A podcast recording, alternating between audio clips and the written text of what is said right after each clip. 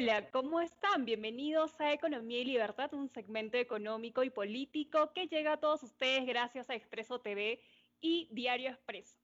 El día de hoy tenemos eh, a un economista, Mario Chávez, con quien vamos a conversar acerca de temas económicos en esta coyuntura de pandemia y bueno, hemos estado viendo que la cuarentena ha traído pues eh, resultados negativos.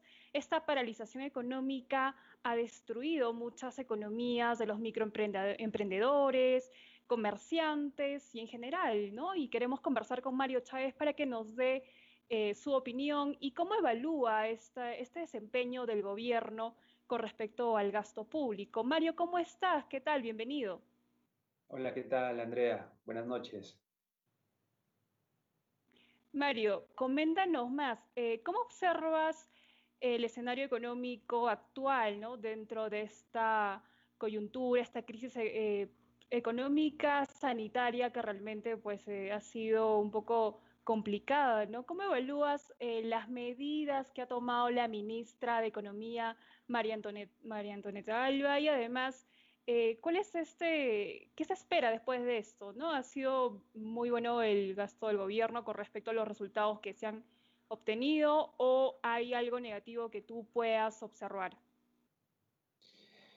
Bueno, eh, las, las intenciones, por así decirlo, han sido buenas, pero como dice el dicho, ¿no? De buenas intenciones está empedrado el infierno y si no plasmas lo que tú piensas de manera correcta, pues ha sido ineficiente.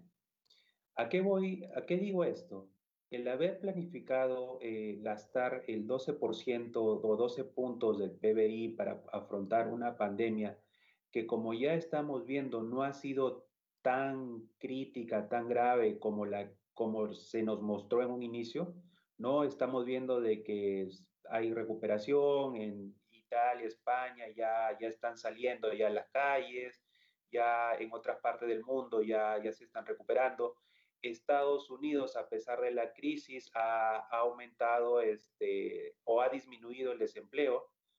Entonces, este, no lo veo muy bien lo, que han hecho en, específico con la ministra, porque se ha puesto a gastar dinero. Eh, es como si tú tuvieras una tarjeta de crédito en blanco y de la noche a la mañana se te ocurre gastártelo todo, ¿no? O sea, y, no ves cómo vas a pagar este mañana pasado, ¿no?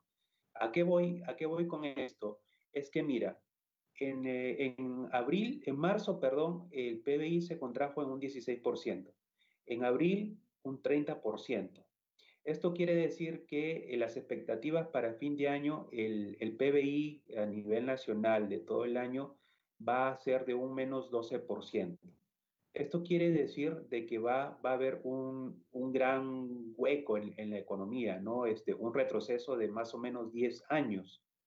Entonces, este, el, el haber hecho tanto gastos y ser ineficientes y, sobre todo no conocer la realidad peruana, porque acá parece de que ha sido un copia y pega de otros países, de España, de Italia, y no, no realmente ver la, la realidad peruana, el 70% de informales, el 70% que vive de, del, del, corto plazo, del día a día, del que necesita salir a trabajar, no. El, el, el gobierno dijo, bueno, le, le, vamos a dar bonos, pero y aún así, o sea, los bonos no, no han solucionado el, el tema. Entonces, este, vemos, vemos de que con tanto gasto que se ha realizado, no, no ha sido el impacto que, no han sido ineficientes, ¿no? El, impacto que, que, han tenido eh, en eso no ha sido muy bueno. Este, aún así, este, hay, que, hay que reconocer de que la gente está saliendo a trabajar en este mes más, más que antes. O sea que el impacto en la economía en este mes no, si, si es positivo, por así decirlo, en alguna manera o es menos desastroso, no va a ser por el gobierno, sino por la gente que decidió a salir a trabajar y teniendo los cuidados respectivos, ¿no? Con su tapabocas, con sus guantes, porque he visto gente en la calle que está trabajando de esa manera, ¿no?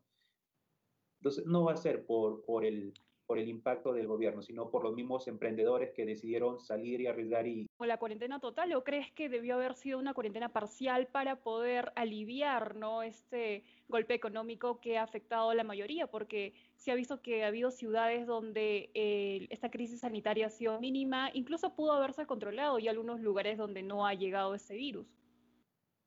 Sí, el gran problema es la centralización de la información.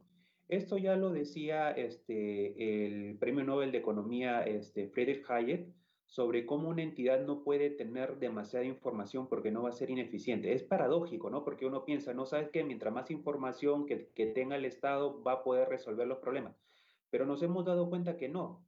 ¿Por qué? Porque ellos este, sacan una media, un promedio y dicen, el, Perú tiene tanto este, de muertos, tan, tanto porcentaje de, de infectados, pero no se da cuenta que, por ejemplo, hay otras ciudades que ya prácticamente han pasado ya este, el, el, problema, como hay otras ciudades que están en, una situación muy difícil, como es el caso de Lima, pero ojo, en Lima tenemos que ver qué distritos ya están, este, han enfrentado mejor la pandemia y qué no. O sea, tenemos que, llegar hasta ese punto de, de, ver territorios, barrios pequeños para poder focalizar como lo ha hecho Colombia al, utilizar este, la, tecnología, como lo ha hecho, como tú indicas, Chile, que, que, ha, que ha, utilizado este, la cuarentena este, no segmentada.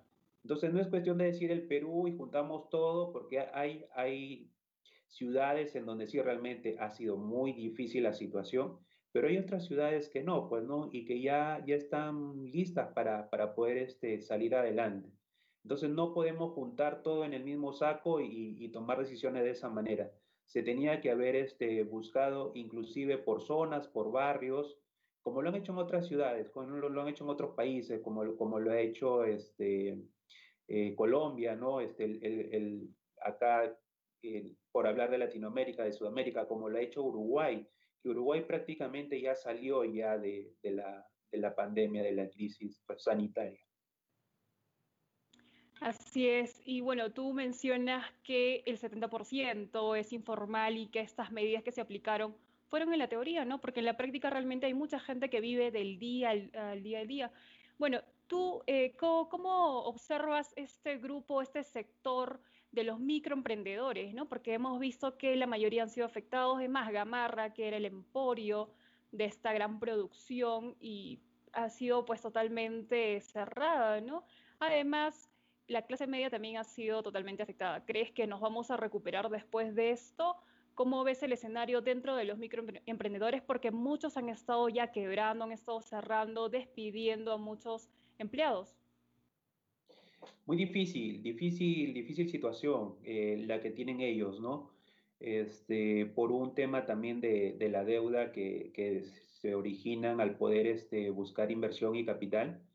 Eh, pero sobre todo por la ineficiencia del Estado, pues no, porque como te dije al inicio, ¿no? Este, las intenciones son buenas, pero eh, de intenciones está empedrado el infierno. Entonces, este, el, el proyecto de Reactiva Perú se, se, ve muy bueno, ¿no? Este, tasas muy bajas, este, pagos este, con, después de un, de un buen tiempo, pero ¿qué resulta?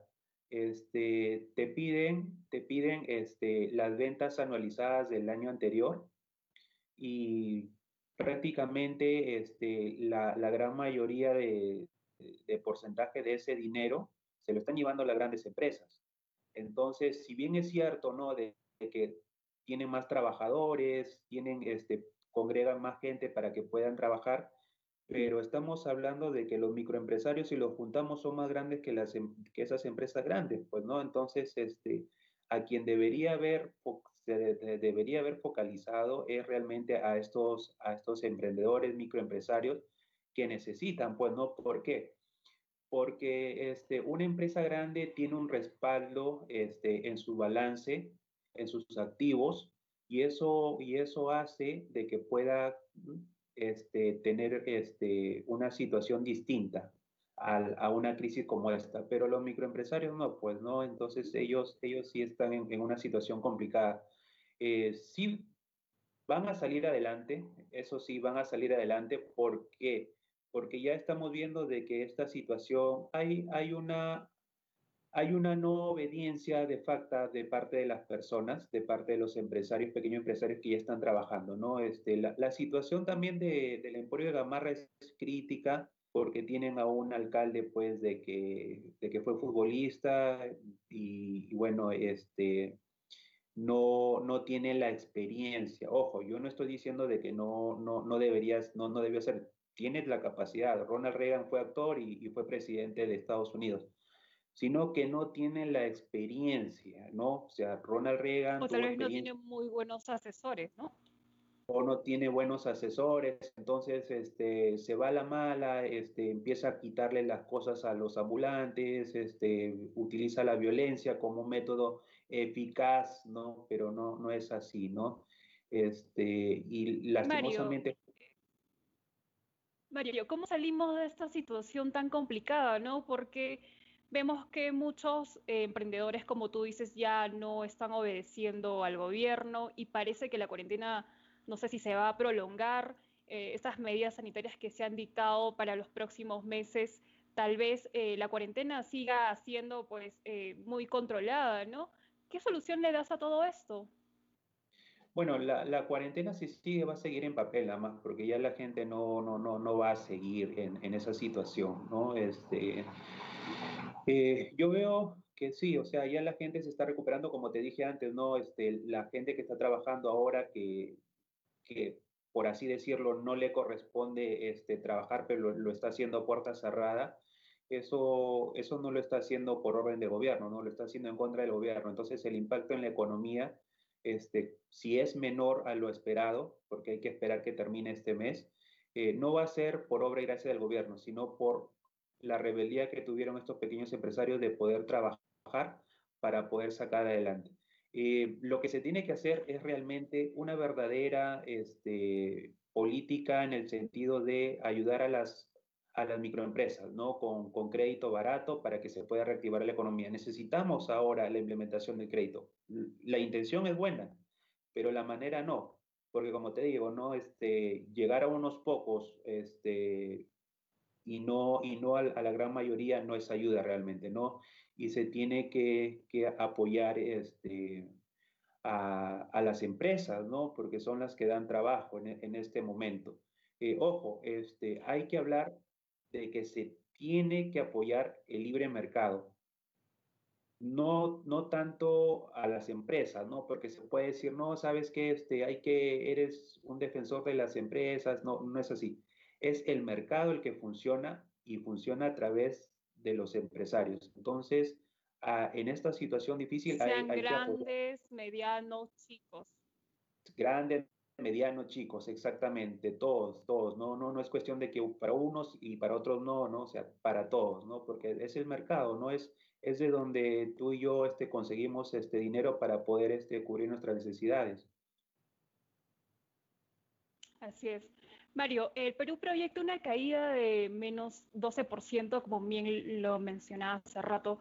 ¿Cómo cerras tú el, el, panorama internacional, ¿no? sobre todo en la región latinoamericana? Porque ya hemos visto que Perú está retrocediendo y ha tenido una caída del PBI. A diferencia de otros países, parece que Chile pues, no ha sido un golpe tan fuerte para ellos por las medidas que han tomado.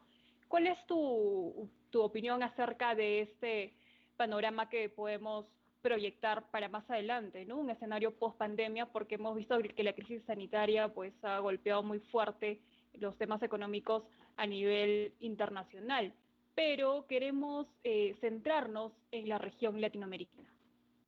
Sí, bueno, se proyecta, se proyecta que se pueden generar 1.5 millones de, de, hogares que lleguen a, a, ser pobres, que se conviertan en pobres, ¿no? Se proyecta por, por toda la crisis.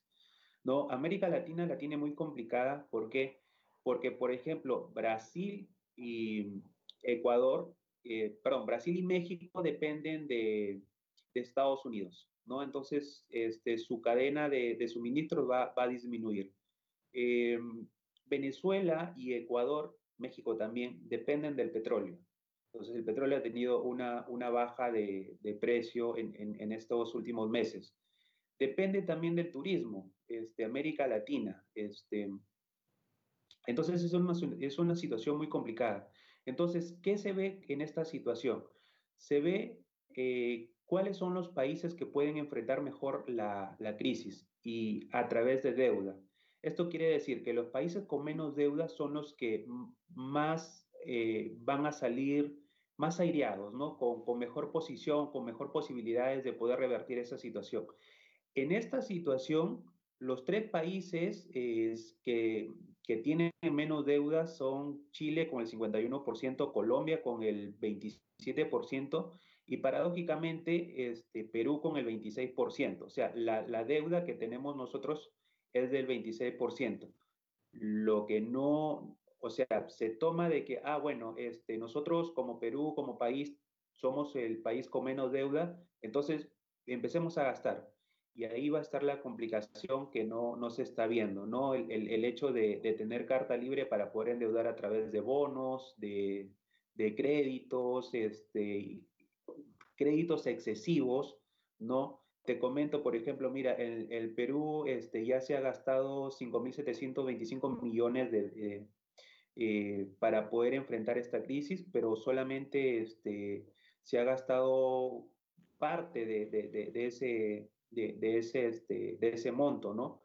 Y solamente 1.063 millones ha ido a parar al sector salud, ¿no? Entonces, ¿por, ¿por qué tanto endeudamiento si no se, se, está gastando lo que se tiene que gastar? Si, si se dijo con bombos y platillos, ¿no? De que se iba a enfrentar de manera eficiente a través de, del dinero. Pero bueno, ¿no? Además, este... ya tenemos ahorros, ¿no? Porque hemos estado gastando, bueno, se han estado prestando hace más de 3, 4 años después de tanto tiempo o décadas de ahorro que hemos tenido. Y a pesar de que ha habido un gasto muy fuerte en estos temas, no se han visto los resultados como realmente se esperaban. Fíjate, fíjate que este, ya la calificación de la moneda nacional ha bajado en, por justamente por eso, ¿no? Por, por este, el mal este, uso de, de los recursos, ¿no? Entonces, ahí hay, ahí hay un problema que se ha generado con todo esto, ¿no? Bueno, en, contraposición está este, Venezuela, está Cuba y está Argentina, los países que no van a salir este, muy bien de esta situación. En especial Argentina, ¿no? Porque ya está, está a puertas de un default tiene una, una, una deuda del 93% y el ministro de Economía este, quería este, replantear la deuda, ¿no? Dejando de pagar un tiempo y este, dejan, queriendo dejar de pagar como un 63% de intereses y eso sus deudores no lo han permitido, ¿no? Entonces, ellos tienen la crisis de, de, de esta pandemia y encima el, el posible default que, que, ya están a puertas ya de, de, caer, ¿no? Entonces es una situación muy complicada para ellos. Esos son los, los países que, que, estarían, digamos, más complicados en, en, cuanto al tema de la crisis. Eh, lógicamente, de que Venezuela y Cuba no es, no es que estén dando unas, unas cifras tan, tan certeras, ¿no? Porque ya, ya hemos visto de que la, las cifras que, que, emiten los gobiernos de Cuba y de, y de Venezuela dan, dan, a parecer como que el virus pasó por ahí y se fue, ¿no? Y, no, no es así, ¿no? Con, con, otras noticias se puede ver de que realmente el, hay un impacto muy fuerte, pero lo, los, los estados de Cuba y de Venezuela no lo reconocen. Bueno, Mario, ha sido una excelente entrevista. Gracias por esa perspectiva que nos has abierto un poco más para comprender este escenario que nos espera después de la pandemia. Bueno, espero que la próxima nos acompañes. Y esto ha sido todo por hoy, amigos. Nos vemos el próximo miércoles a las 6 de la tarde en Economía y Libertad por Expreso TV y Diario Expreso.